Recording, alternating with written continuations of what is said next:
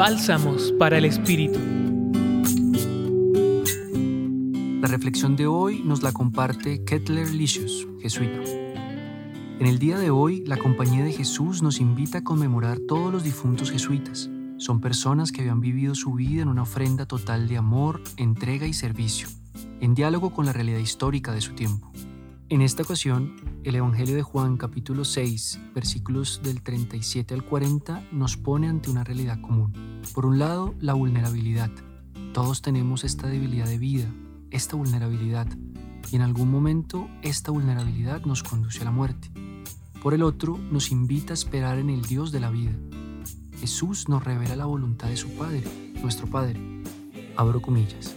Y esta es la voluntad del que me ha enviado que no pierda nada de lo que Él me ha dado, sino que lo resucite el último día. Cierro comillas. Configurados ya en Él, tenemos la esperanza de vivir eternamente con el Señor. Él nos dio su vida a través de su palabra y su carne. En medio de nuestras actividades, decisiones, el Señor está construyendo con y para nosotros la vida eterna, una vida ya empezada pero todavía no realizada. Oramos hoy para pedir primero la gracia del discernimiento de la voluntad de Dios Segundo, la gracia de creer que la vida eterna no es algo ultraterrenal, después de la muerte, sino una realidad fascinante que se va tomando forma en la realidad histórica hacia la plenitud de la vida. Nos preguntamos, ¿cuál es la voluntad de Dios en mi vida?